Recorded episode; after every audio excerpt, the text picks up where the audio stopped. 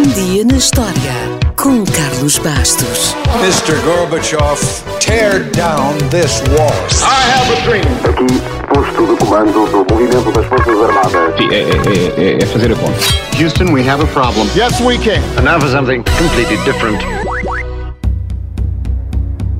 A 10 de março de 1974, um soldado japonês acordou numa cama confortável após quase três décadas a dormir na selva. Mas por quis? Hiro Onada só se tinha rendido no dia anterior, quase 30 anos depois do fim da Segunda Guerra Mundial, e isto depois de passar todo esse tempo a combater na selva e nas montanhas das Filipinas, numa guerra que já tinha terminado há muito.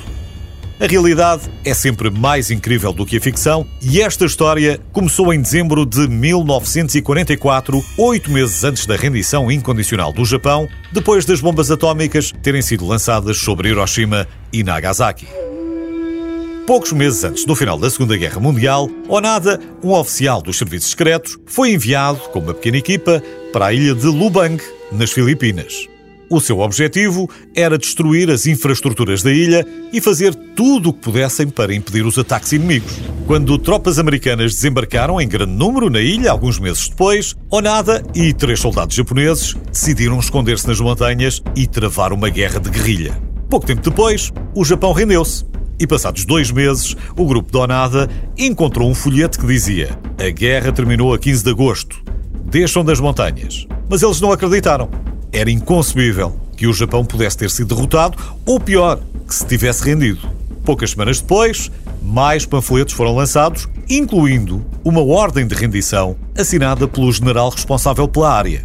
Eles também não acreditaram. Era apenas mais um truque do inimigo.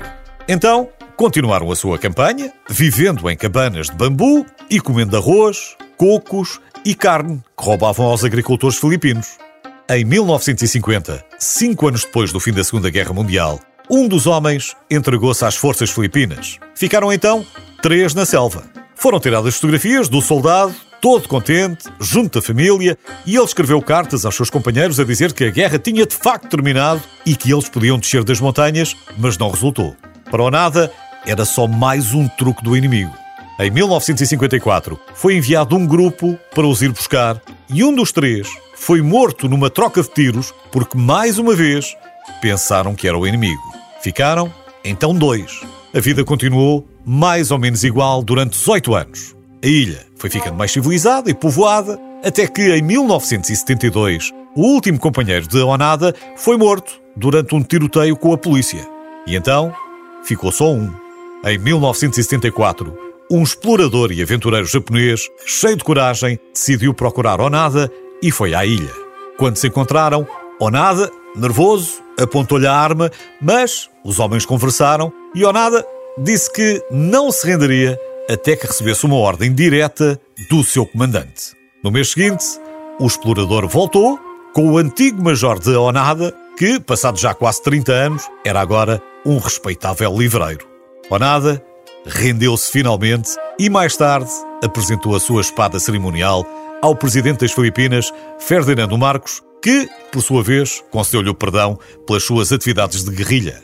Onada voltou para casa, mas rapidamente descobriu que o Japão moderno não era do seu agrado e mudou-se para uma comunidade japonesa no Brasil, onde se tornou criador de gado e continuou a viver perto da natureza até morrer aos 91 anos.